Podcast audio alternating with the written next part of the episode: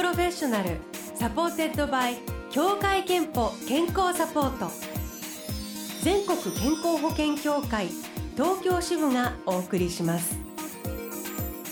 東京 FM Blue Ocean 住吉美紀がお届けしております。木曜日のこの時間は Blue Ocean Professional supported by 協会けんぽ健康サポート。美と健康のプロフェッショナルをお迎えして健康の秘密など伺っています。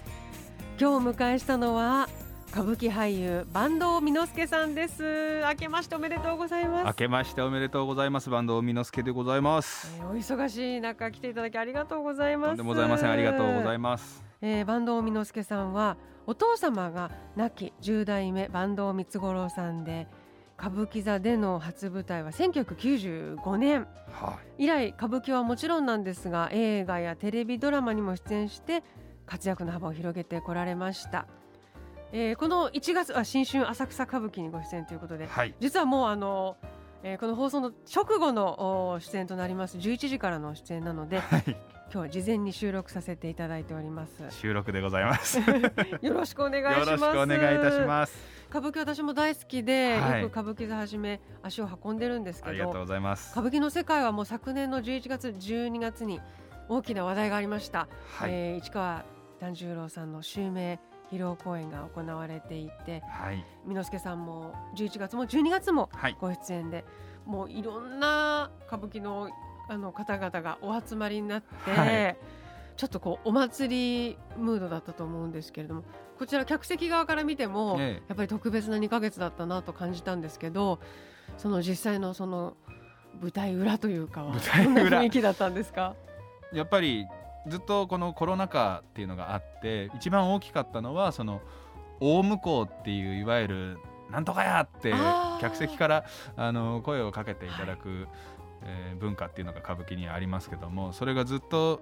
中止されてたんですけども、はい。えー先月の12月とそれから11月と襲名披露興行の場からもちろん限定的に限られた方が限られた場所からではあるんですけど大向こうが復活、うん。しまして、はい当たり前だと思っていたものが一度なくなって帰ってきたっていうことなので我々歌舞伎役者としてはすごく大きいイベントの一つだったなと思います。やっぱりこのタイミングでその團十郎のお兄さんの5周目のタイミングで大向こうが限定的とはいえ解禁になるっていうのはこれがないと閉まらないよなっていうような感じで見ている方もなんかあのこう盛り上がってるところは言ってもらうと、はい。なんかこう収まるというかそうですね。あのより楽しく見られるなと感じましたけど、はい。舞台上で聞いてもやっぱり感慨深いものがあったんですね。そうですね。はい。であの年明けて、はい。えー、美之助さん今まさに新春浅草歌舞伎に出演中でいらっしゃいます。この新春浅草歌舞伎は若手歌舞伎俳優がもう大役に挑むというねすごくエネルギッシュな舞台でやっぱりこちらもねコロナ禍の影響もはいもう受けてね。中止という形で、ね。あの開催されてなかったのでそうなんですよね。3年ぶりになりますけども。これも本当に感慨深いんじゃないですか。そうですね。あの感慨深いというかもう単純に嬉しいというのがんんん。正直なところで、あの会場ごとに絶対雰囲気って見てる方も違うので、え。あの演じる側にとっても何か独特のその会場なりのねえはい。あの雰囲気があるのかと想像しますけど浅草の場合って戻ってきてああこれこれみたいに思ったことって？そうですね、うん。やっぱりその浅草っていう街自体が、えー独特のその江戸の雰囲気っていうのが残っている中、ええ。ー1月つまりお正月の浅草ってなるとそれがより一層なんですね。すごくこう江戸の正月の匂いっていうのが空気感としてもう充満してるのでお客様ももちろんそうですしあの出演してる我々もその浅草の街を歩いて楽屋入りするので、えその雰囲気をこう感じて江戸の匂いをちょっとこう自分にまといながら楽屋に入って舞台に立てるっていうのはやっぱり歌舞伎役者としては心強いことはないですしお客様もその雰囲気を感じてお芝居始まる前からちょっとこうワクワクして劇場に来てくださってると思うのでそういう雰囲気っていうのはやっぱり浅草のお正月ならでは独特の空気感かなと思いますね。第1部と第2部の2部制ではい第1部の演目は「引き窓と」はいえー箕之助さんご出演の「夫婦道成寺はい」あのこの第1部の演目についてはい。少しお話しいただけますか、あんまり突っ込んだお話をしてもと思うので簡単にお話ししますと「引き窓」というのが、えーいわゆるお芝居ですね。はい。役者と役者役と役がこう言葉セリフだったりとかっていうので物語を進めていくっていうような、で、えー私が出演させていただく「夫婦道成寺」というのはこれは踊りです、えー舞踊ですね。うんうんセリフはもうほぼなく音楽とその体の動きで、えー楽しんでいただくと。お芝居と踊りがセットになっているような形でこれはあの第2部の「形成反音校」っていうお芝居と「連獅子」っていう踊りっていうのも一緒でこの今回の浅草歌舞伎は1部2部ともにお芝居と踊りの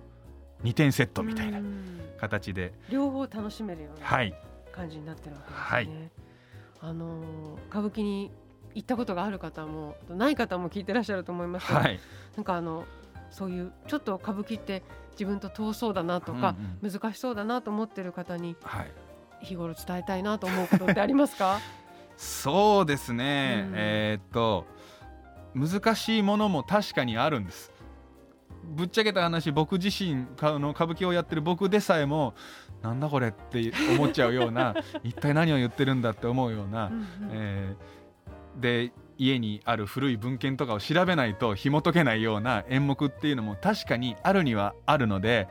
こう無責任にいや全然難しくないですよ見に来ていただければ絶対楽しいんでとも言えないのも確かなんですよね。ただそれも演目によるっていうのがすごく大きなところであの歌舞伎ってやっぱり歴史が長いだけあってあらゆるジャンルを内包した演劇なのではい。何かきっとお聞きのあなたの心に刺さる演目っていうのが必ず一つはあると思うのでそれに巡り合っていただきたいなとこちらも祈るばかりと言いますか。あと私なんかやっぱり人に注目すると楽しいというかねえ。箕之助さんがこういう役こうやってあ次はこういう役でこんなに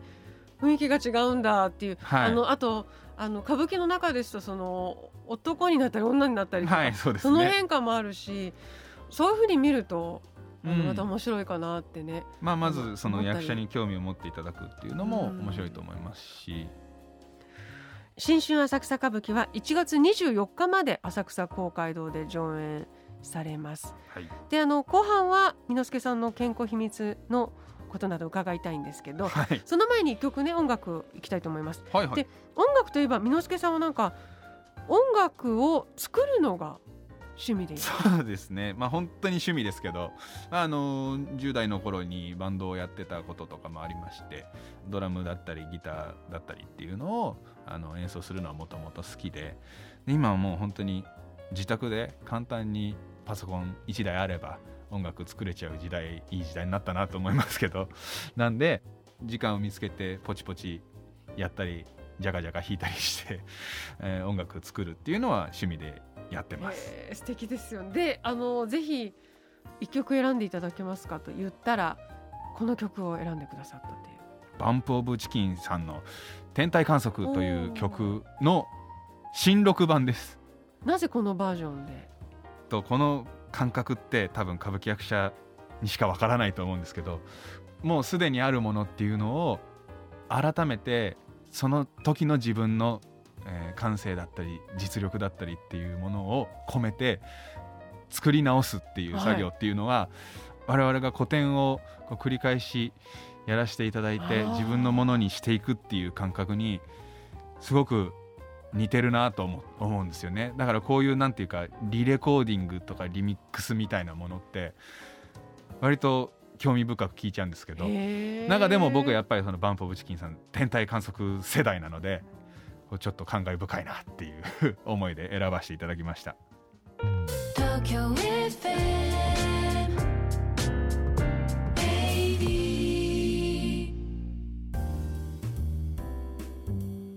Blue Ocean Professional supported by 協会けんぽ健康サポート。今日は新春浅草歌舞伎にご出演中。歌舞伎俳優の坂東美之助さんをお迎えしてお送りしております。あの音楽を作るのが趣味という話ちょっと前半で伺ったんですけれども、えちなみにあの YouTube で歌舞伎ましょうというステイホーム映像を若手俳優の皆さんで作られた時にその美之助さんがあの、はい。お家で作られたはい。音楽を BGM に使ったり。そうでしたね。されてたなんかこういいのないですかねって編集をしてくれてた担当の方に言われてこれとかどうですかって言ってもともと作ってあった曲なんですけどそれをちょっと渡したらあじゃあこれでいきますっていうことで流していただいて。趣味がそれ実益もというかね。ですね。えーさああの後半はですね美之助さんの健康元気の秘密を伺っていきます、はいえー東京都の50歳のリスナー玉吉さんからのまず健康の秘訣ですが、スマホのお散歩ゲームを利用して目標を決めて歩いています。今はピクミンブルームというゲームで歩くことで世の中に花を植えています。もちろん仮想空間なんですが実際の地形の地図とマッチしているのでお散歩が楽しめますといただいています。そういうのがあるんですね。美之助さんどうでしょう？体が元気じゃないとなかなか。舞台にねそうですね。あの同じように立ち続けるのも大変だと思いますので何かこう健康習慣みたいなことで続けていることはありますか？本当に子供の頃からずっとやってることなのであの改めて健康習慣と意識してやってたわけじゃないんですけど朝必ずお風呂に入って目を覚ますっていうのはずっとやってます。えー、朝風呂。シャワーじゃなくても湯船に浸かるっていうのが大事で。なんでまあその朝早く出かける時とかでもそのお風呂に入る分の時間は確保して起きる。へえ。っていうのはやってますね。最近。寒いですからね。やっぱりあ特に。温まるというか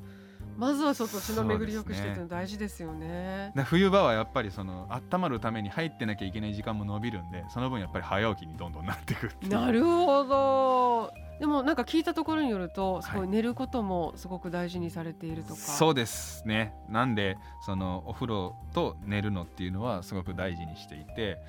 その朝早く起きてお風呂に入んなきゃいけないってなるとその分早く寝ていっぱい寝るようにしてます、ね。えらい夜更かしとかしちゃわないタイプですか？もちろんしちゃう時もあるんですけどするとまあやっぱり確実に翌日後悔をするので眠いとかってなっちゃうのでそうするとやっぱり夜更かしはしない方がいいんだなって素思いますね。晴らしい。なんかあの音楽を作る趣味の方って多分、はい。うわーって一生懸命になっちゃって盛り上がって気づくとあもうこんな時間みたいなね。あります。そういう時はもちろんあって。そういう時の後悔がすごいですね やっぱりね。それがあの薬になってあのはいふらしなくなったという、きっとことなんでしょうね。あとあのお食事面でははい。お料理を結構、そうですね。するの自体も好きですし、ええ、まあ、食べてもらって美味しいって言ってもらえるのも嬉しいですよね。あれ今お子さんが？えっと4歳と1歳のあ息子が2人いるので。ーえーじゃあ喜ぶものとか考えたりとか食べてくれるものとか考えたりとか。考えて。家庭でパパッと作る料理ばっかりやっててあんまり凝こったことしないんですよ、結構この料理が得意だってこう自信げに言う人ってこうめちゃくちゃ凝ってたりとかするじゃないですか。全然そんなことなくて本当に冷蔵庫開けて余り物でパパッと作ったりとかするのが得意っていう意味での料理好きなのであの例えばこういうお話させていただくと絶対聞かれるの得意料理は何ですか？って特にないんですよだから、もう日々あの食べたいものだったりとか食べなきゃいけないものを 作れるものの中からパッと選んで作ってるだけなので。でも一番あれですよねお料理が上手な人はあるものでちゃんと美味しく食べられるものを作れる人なんであじゃあその意味ではすごくそうかもしれないですお料理が上手なんですよ。えーありがとうございます。あの健康と向き合う機会、健康診断には行っていますか？去年は行けなかったので今年こそはねやっぱり行かないとまずいですねはい。はいで最後に坂東美之助さんの健康の秘密を伺いましょう。健康の秘密はまるまるですでお願いします。はい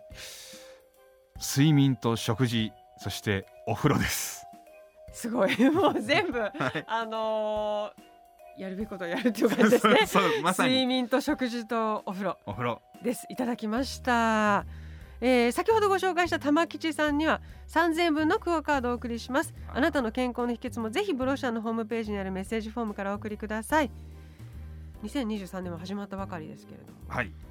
何か今年こうしようとかはい、年始にどんな思いでいらっしゃいますでしょうか？ここの3年間ぐらい毎年同じことをあの言っている気がしますけれども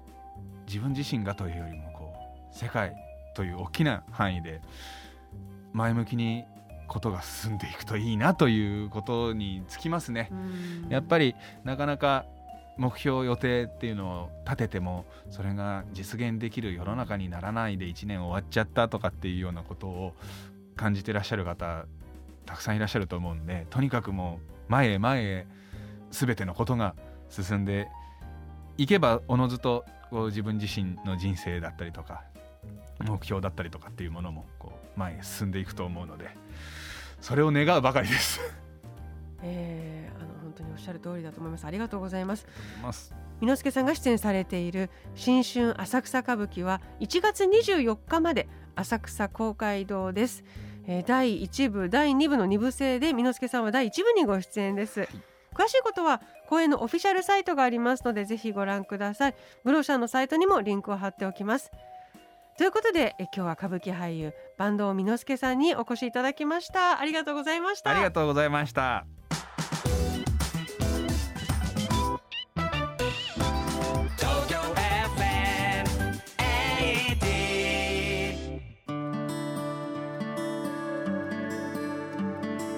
あなたの健康をサポートする協会憲法東京支部からのお知らせです。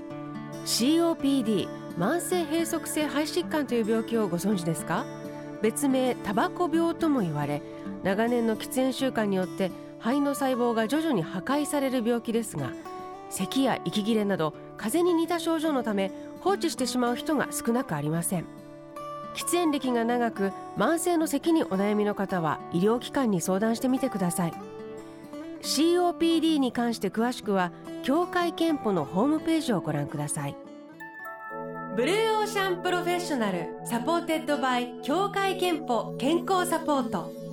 全国健康保険協会東京支部がお送りしました。